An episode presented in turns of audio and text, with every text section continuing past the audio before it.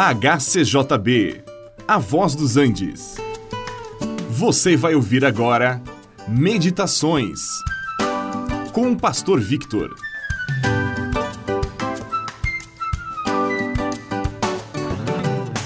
A liberdade geralmente é relativa.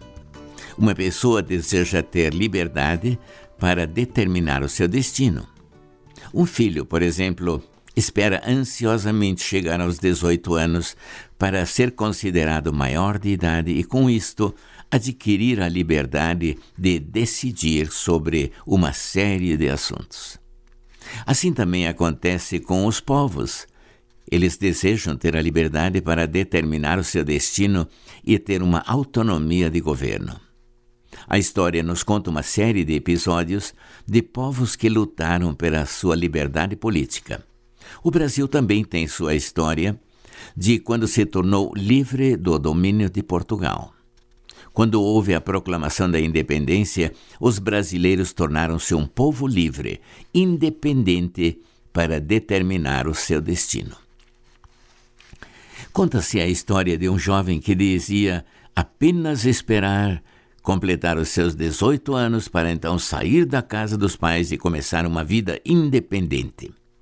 Os pais prepararam uma linda festa de aniversário para o seu filho e no final da festa o jovem entrou no seu quarto e viu que as suas malas estavam ali preparadas.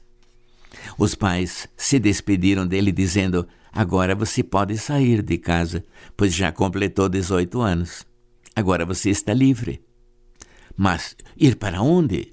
Morar onde? Comer o quê? A liberdade começa assim. Pois é.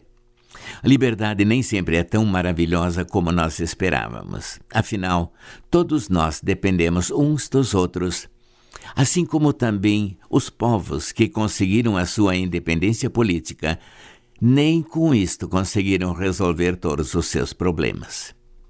Por outro lado, há uma liberdade que nós podemos atingir como indivíduos.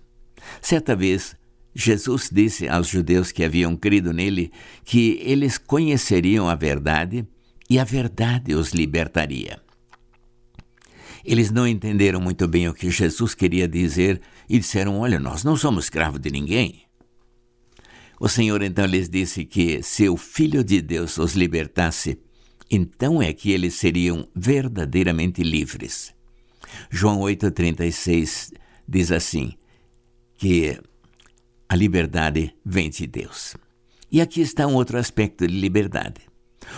Como povo, nós podemos ter liberdade política, embora, como indivíduos, possamos estar escravizados ao pecado.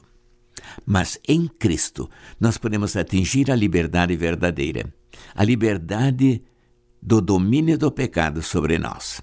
É quando encontramos a verdadeira felicidade é que nós somos livres da condenação eterna.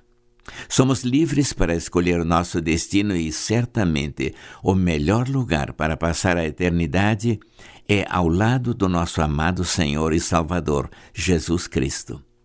Meu amigo, você já tem esta liberdade verdadeira que só o Filho de Deus pode lhe dar?